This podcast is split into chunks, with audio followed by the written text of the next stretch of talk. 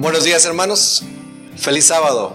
Estamos muy contentos nuevamente de poder estar aquí y también muy contentos de poder compartir con ustedes la palabra de Dios. Ah, hemos estado pasando por momentos difíciles. Se ha, podríamos decir, se ha venido una, una racha de tragedias, de muertes dentro del pueblo de Dios y eso no quiere decir que la gente no muera, pero creo que muchas veces nos duele más, ¿verdad? Cuando nos pasa a nosotros o a nuestros familiares o a, personas o amigos que conocemos. Y es por eso que me di a la tarea de tomar algún tiempo para reflexionar acerca de esto. Y el tema se titula La brevedad de la vida. Yo creo que solamente cuando vamos a un funeral o cuando nos enteramos de la, de la muerte de alguna persona es que nosotros nos ponemos a pensar qué estamos haciendo nosotros. O nos ponemos a pensar si apenas lo vi ayer. Y al principio del año tocamos un tema aquí también en la iglesia que se titulaba Aprovechando el tiempo. Cosa de que muchas veces nosotros aprovechamos el tiempo, pero para trabajar, para hacer dinero, para tener nuestra casa tal vez más bonita, pero muy pocas veces aprovechamos el tiempo para estar en comunión con Dios, para estar en contacto con Dios, para que Dios nos hable y nos diga dónde está nuestra vida, dónde estamos en este preciso momento. Y quiero que vayamos rápidamente, vamos a tocar dos textos de el tema ese que tocamos a principios de año, que creo que no se van a acordar, pero bueno. Efesios capítulo 5 y versículo 16. Efesios capítulo 5 y versículo 16. ¿Ya lo tenemos todos? Efesios capítulo 5 y versículo 16. Y dice en esta versión, saquen el mayor provecho de cada oportunidad en estos días malos, aprovechando el tiempo porque los días son malos. ¿Qué tanto aprovechamos nosotros el tiempo? ¿Qué tanto aprovechamos el tiempo de vida que Dios nos está dando en esta tierra? ¿Para qué lo hacemos? Y otro de los textos que tocamos se encontraba o se encuentra en Hebreos capítulo 5 y versículo 14. Hebreos capítulo 5 y versículo 14. El alimento sólido es para los que se mantienen, ¿cómo?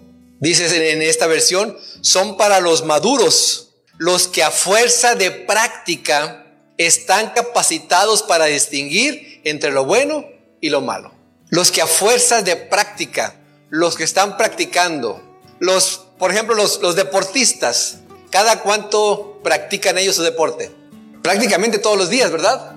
Tal vez pueden tener un día de descanso, pero yo les aseguro que ese día de descanso están pensando en lo que van a hacer mañana o cómo van a jugar o cómo van a correr. Todos los días su mente está practicando, está haciendo ejercicio. ¿Cuántos de aquí hacen ejercicio? ¿Cuántos de aquí corren? ¿Cuántos de aquí caminan? ¿Qué pasa cuando dejamos un tiempo de correr y de repente volvemos a correr? ¿Cómo nos sentimos al otro día? ¿Te duele? Todo. ¿Por qué? Por la falta de ejercicio. Ahora, cuando tú vienes a la palabra de Dios, después de cinco días de no haberla abierto, seguramente te va a doler. Y, te van y los ojos, los primeros que se van a empezar a caer, son tus párpados. Se van a empezar a cerrar. ¿Por qué? Porque no has practicado durante la semana porque no has practicado como los deportistas todos los días, porque nos hace falta practicar más, ejercitarnos más en la palabra de Dios. Y yo creo que aquí, de los que estamos aquí y de, y de todo el mundo, nadie se levanta pensando en que se va a morir. ¿Cuántos nos levantamos pensando que nos vamos a morir? Todos, cuando salimos de la casa, pensamos que vamos a regresar. Todos pensamos que vamos a regresar. Son pocas las personas que están pensando que nada más se van a morir y se van a morir. Pero solamente cuando empezamos a tener esa comunión con Dios y Dios nos empieza a hablar a nosotros por medio de su Santo Espíritu, nos ponemos a meditar en qué es lo que estamos haciendo y qué pasaría si mañana muriéramos. ¿Estaría salvo? ¿Cuántos pudiéramos decir que si mañana morimos estamos salvos? Muchas, muchas veces incluso lo hemos comentado aquí. Muchas veces venimos a la iglesia y muchas veces estamos pensando en otras cosas. O tal vez, como les digo, no nos saludaron o no nos hicieron buena cara o está la persona que, mal, que nos cae mal o a la cual le caemos mal y tal vez nuestros pensamientos, a pesar de que estamos dentro de la iglesia, están en otro lado. ¿Qué pasaría saliendo de aquí? Chocas y te mueres. Y tú con ese sentimiento en tu mente y en tu corazón. Ninguno de nosotros tiene la vida asegurada fuera de Cristo Jesús. Yo muchas veces me he puesto a pensar, tengo amigos que, que se llevan muy bien con sus padres. Y tanto así se llevan bien que se hablan, amigos no cristianos, que se hablan de malas palabras o con malas palabras, incluso que hasta toman y fuman juntos. Muchas veces me he puesto a pensar en eso. Y a la forma de que yo, en la forma en que yo fui criado y educado, yo nunca diría una mala palabra en frente de mi papá. Incluso yo he escuchado, mi, hermano que me perdone, mi hermano carnal, porque muchas veces él contándonos algo que alguien dijo, dice la mala palabra. Es que dijo así. Y yo me, quedo bien, digo, no está bien. Aunque lo estemos repitiendo solamente porque aquella persona lo dijo para darle un ejemplo, no está bien. ¿Qué pasaría? Y siempre lo hemos dicho y siempre lo hemos pensado, si Cristo Jesús, realmente nosotros pensáramos que Cristo Jesús está aquí al lado de nosotros, ¿tuviéramos algún mal pensamiento con las demás personas? ¿Trataríamos mal a las demás personas? La semana pasada me enteré de la muerte de un primo, de un primo mío, que teníamos, yo tengo 50 años, teníamos unos 40 años de no verlo. Y éramos bien amigos, íbamos incluso juntos a la escuela. Era un primo que era hijo de mi tío, pero que lo había tenido fuera del matrimonio. Pero mi tío siempre lo trajo y mi tía incluso también lo aceptó y siempre se juntaba con nosotros. Y a veces pensábamos en él y, decíamos, ¿dónde estará? ¿Qué estará haciendo? Y la semana pasada, precisamente el sábado pasado, por la tarde, abrí mi página de, abrí Facebook y un primo pone la, la noticia acababa de morir. De mi misma edad, le dio un ataque al corazón. La vida es corta. Él acababa de venir de México, llegó a, su casa ahí en Sonora y él tenía planes para el domingo. Y esos planes no se llegaron a cumplir. Tal vez nosotros también tengamos planes para mañana y se irán a cumplir. Muchas veces, tristemente, damos por sentado de que mañana vamos a despertar. Recuerdo también hace muchos años un maestro que teníamos en la, en la high school, en la preparatoria, se fue a dormir, nunca más despertó. Sí, porque murió dormido, no se dio cuenta. De repente llegó el lunes, no llegó al, trabajo, a la escuela, el martes tampoco, no fue hasta el miércoles que ya se empezaron a preocupar porque no contestaba el teléfono, no aparecía y fueron a su casa y ahí lo encontraron, en su cama, tapadito, con su cobija, con su almohada. Y ya cuando le hicieron la autopsia, se, se dieron cuenta que pues había muerto mientras dormía. Pero él tenía planes de quizá el lunes llegar a la escuela a dar clases. Nosotros muchas veces hacemos planes sin poner a Dios en ellos. Y quiero que vayamos rápidamente al libro de Job, a la cita bíblica que se leyó en esta mañana. La vida, dice Job, capítulo 8 y versículo 9, dice en esta versión, Job 8, 9, porque nacimos apenas y no sabemos nada. Nuestros días sobre la tierra son tan fugaces como una sombra. Nuestros días sobre la tierra son tan fugaces como una sombra. ¿Cuánto dura una sombra? Prácticamente nada. Y, más si uno va caminando. La sombra se empieza a desaparecer. Y sigue uno caminando y la sombra ya se quedó atrás. Creo que la mayor tragedia que empezamos a vivir aquí fue, si no me equivoco, con nuestra hermana Elizabeth. Después si no me equivoco, creo que fue una su cuñada, hermana Verónica. Después nuestra hermana Domis, Esaú, eh, nuestro hermano Ramiro de allá de la, iglesia de, de Jax de, de Rosk, nuestro hermano Abel. Y, y, no, y muchas veces no nos ponemos a meditar, hermanos. Sí. ¿Quién seguiremos? Sí. ¿Dónde estamos nosotros en nuestra vida? Job nos dice que apenas nacimos ayer. Pero saben, miren, miren lo que dice Santiago. Santiago 4.14. Santiago 4.14. Santiago está después de Hebreos. ¿Cómo saben qué será de su vida el día de mañana? ¿Cómo sabemos nosotros qué será de nuestra vida el día de mañana? La vida de ustedes es como la neblina del amanecer, aparece un rato y luego se esfuma. Nuestra vida es un abrir y un cerrar de ojos prácticamente. ¿Qué hacemos con la vida que Dios nos ha dado? ¿Qué estamos haciendo con la vida que Dios nos da? Y es que no fuimos hechos nosotros para morir. Fuimos creados para vivir para siempre. El problema es que ahí se atravesó Satanás, se atravesó el pecado y ahora estamos sufriendo. Pero hay una solución. Hay una solución y esa solución la encontramos en Juan, capítulo 8 y versículo 12. Juan, capítulo 8 y versículo 12. Juan 8:12 dice la palabra de Dios. Jesús, hablando una vez más al pueblo, dijo, yo soy la luz del mundo. Si ustedes me siguen, no tendrán que andar en la oscuridad, porque tendrán la luz que lleva a dónde? Que lleva a la vida eterna.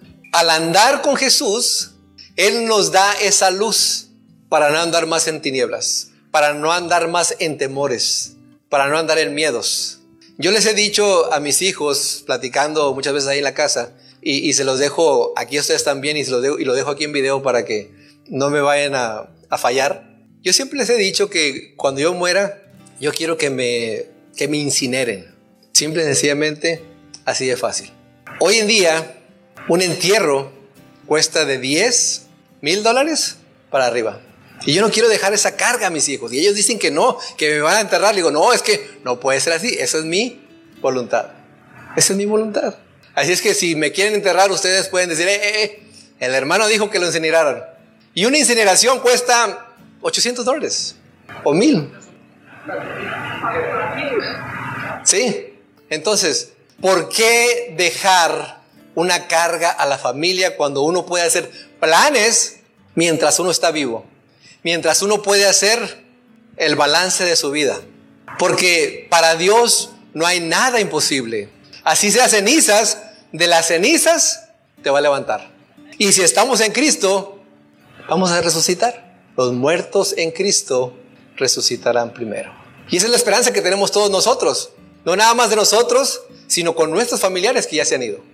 Tenemos esperanza de que si seguimos las indicaciones que están aquí y que a fuerza de ejercitarnos todos los días podemos encontrar esa condición para poder terminar la meta. Prosigo la carrera, decía el apóstol Pablo. ¿Para qué? para quedarme la mitad, para llegar a la meta.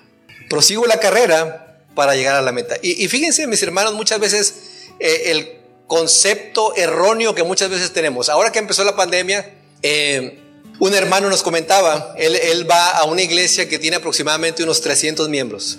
Y dice, ya en mi iglesia han muerto seis hermanos por el, por el COVID. Dice, y todos eran vegetarianos. O sea, como que él quería poner esa excusa, como decir, bueno, yo por eso no soy vegetariano. Todos eran vegetarianos. Y le digo, bueno, hermano, han muerto también ricos, han muerto pobres, han muerto tanto adventistas como no adventistas. Han muerto de todo tipo de personas. No porque esas personas hayan sido vegetarianos, les tocó la mala suerte de morir, ¿no? El sol, ¿para quién, para quién sale? Para todos. El sol sale para todos. Pero también la muerte es para todos. Nadie, a menos de que ya estuviéramos en, los en el tiempo final, ya viniendo Cristo Jesús, podríamos estar vivos. Pero todos estamos destinados a morir, pero no todos estamos destinados a morir eternamente. Porque tenemos la promesa de Cristo Jesús, que a pesar de haber muerto, viviremos. Hay un texto que lo sabemos casi de memoria, y yo lo he escuchado mucho al hermano Juan que lo, que lo repite. Eclesiastés 12, 13. El fin de todo discurso oído es este. Teme a Dios y guarda sus mandamientos. Muchas veces nos ponemos a, a pensar y mucha gente siempre trata de excusarse de que no, no se pueden guardar los mandamientos.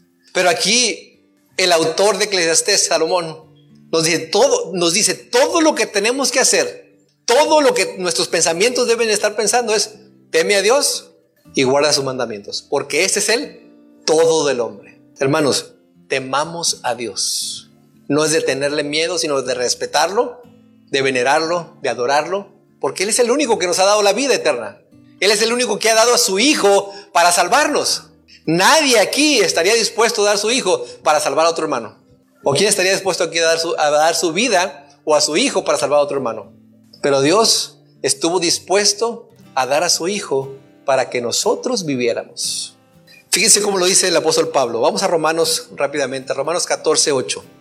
El apóstol casi lo dice igual, pero con otras palabras. Romanos 14, 8. ¿Ya lo tenemos todos? Si vivimos, es para honrar al Señor. Y si morimos, es para honrar al Señor. Entonces, tanto si vivimos como si morimos, ¿qué dice? O sea que si vamos a morir, que sea para honra y gloria de Dios. Que sea para que puedan decir, este hermano realmente era un hijo de Dios. Yo estoy seguro que este hermano cuando él muera, Cristo Jesús lo va a resucitar. Y más vale que nosotros cuando muramos estemos a cuenta con Dios. Para que ese día, cuando Él venga, podamos resucitar. La vida, mis hermanos, es breve, brevísima. En un abrir y cerrar de ojos se nos puede ir. Yo creo que nos hemos dado cuenta todos nosotros, ahora con esto de la pandemia y a, otras personas este, que tal vez hayan muerto en, en, accidentes, que se hayan visto un día y al siguiente, al siguiente día ya no están. La vida realmente es breve. Pero tenemos esperanza. Tenemos esperanza porque en Apocalipsis capítulo 21 y versículo 4, y quiero que me acompañen para que ustedes también lo lean, dice de la siguiente manera, Apocalipsis capítulo 21 y versículo 4.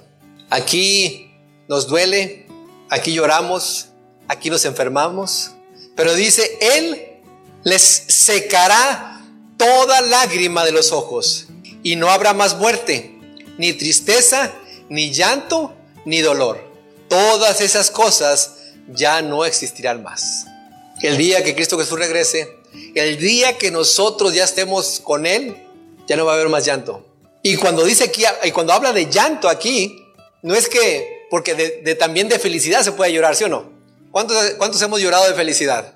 Ahora que se graduó mi hija, la más chica, a mí se me salieron las lágrimas, pero no, no de tristeza, sino de felicidad. Entonces, cuando habla aquí el autor, Juan, acerca de que ya no habrá más lágrimas, no está diciendo que ya jamás se nos van a tapar estos ductos lagrimales. Podríamos llorar, pero de felicidad. ¿O no va a llorar usted ya estando ya en el cielo? De felicidad y de poder ver todas las maravillas que Dios hizo por nosotros y ha hecho por nosotros y hará por nosotros. Pero nos dice aquí, ya no habrá más muerte, ya no habrá más tristeza, ni llanto, ni dolor. Nada de eso. Y esa es la esperanza que yo creo que todos nosotros tenemos. No queremos morir porque hemos sido creados para vivir eternamente. Incluso el dolor, la tristeza, las enfermedades, ¿con qué se van a curar? ¿Recuerdan con qué se van a curar? Con el fruto de la vida.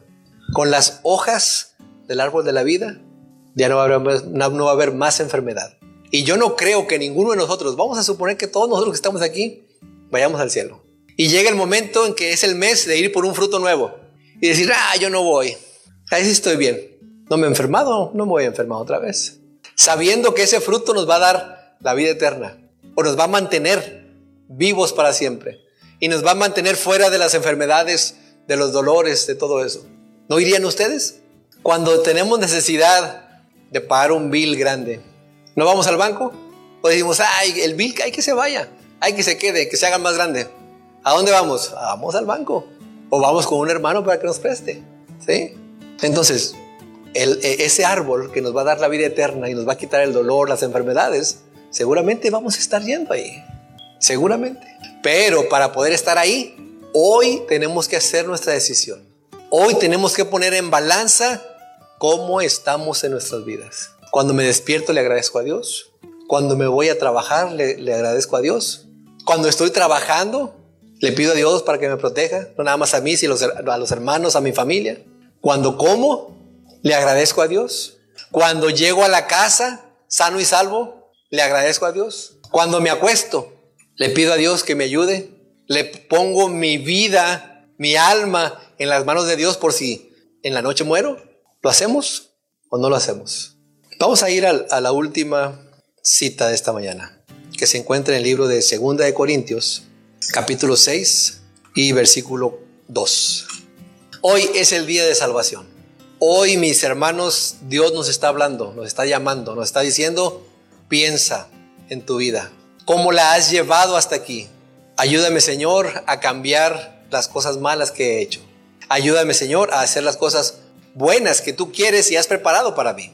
Segunda de Corintios capítulo 6 y versículo 2 dice, pues Dios dice, en el momento preciso te oí. ¿Cómo Dios nos escucha? A través de la oración. ¿Y qué acabamos de decir? En la mañana, ora. Mientras vas al trabajo, ora. Mientras estás en el trabajo, ora. Por tus alimentos, ora. Cuando llegues del trabajo, ora. Cuando vayas a cenar, ora. Cuando te vayas a acostar, ora. El que no habla, no se le escucha. Y dice aquí, en el momento preciso te oí. En el día de salvación te ayudé. Efectivamente, el momento preciso es ahora. Hoy es el día de salvación. Mis hermanos, hoy es el día de salvación para todos nosotros. Si no hablamos con Dios, no nos va a escuchar. Y si no nos escucha, no hay salvación. Quiera Dios, mis queridos hermanos, que en esta tarde ya podamos recapacitar, no solamente hoy, sino cada mañana, en dónde estamos con nuestra vida, hacia dónde vamos, qué es lo que tenemos que cambiar y que muchas veces nosotros mismos no podemos, solamente Dios puede, solamente Dios puede y Él es el único que a través de su Santo Espíritu puede hacer que nuestra vida cambie. Hoy es el día de salvación. Vamos a orar y después de la oración, el himno que se estará tocando va a ser para la salida de cada uno de nosotros. Oremos. Gracias, oh Padre, te damos nuevamente por tu amor, por tu misericordia. Ayúdanos, oh Padre, así como dice el himno, que mi vida entera esté consagrada a ti, Señor. Lávanos, oh Padre, de toda nuestra maldad. Límpianos, oh Padre, de nuestros pecados. Ayúdanos, oh Padre, a poder poner en balanza nuestra vida.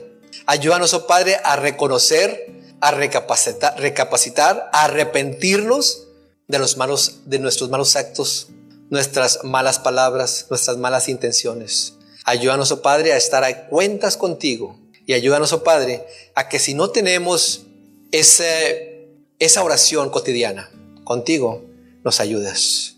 Porque nos acabas de decir en tu palabra que si nosotros no hablamos, no nos escuchas. Pero nos has reafirmado que en el preciso momento en que nosotros hablamos, tú nos has escuchado y nos has dado salvación. Ayúdanos, oh Padre, a mantenernos firmes y a llegar a la meta. En el nombre de Cristo Jesús, te lo pedimos todo. Amén.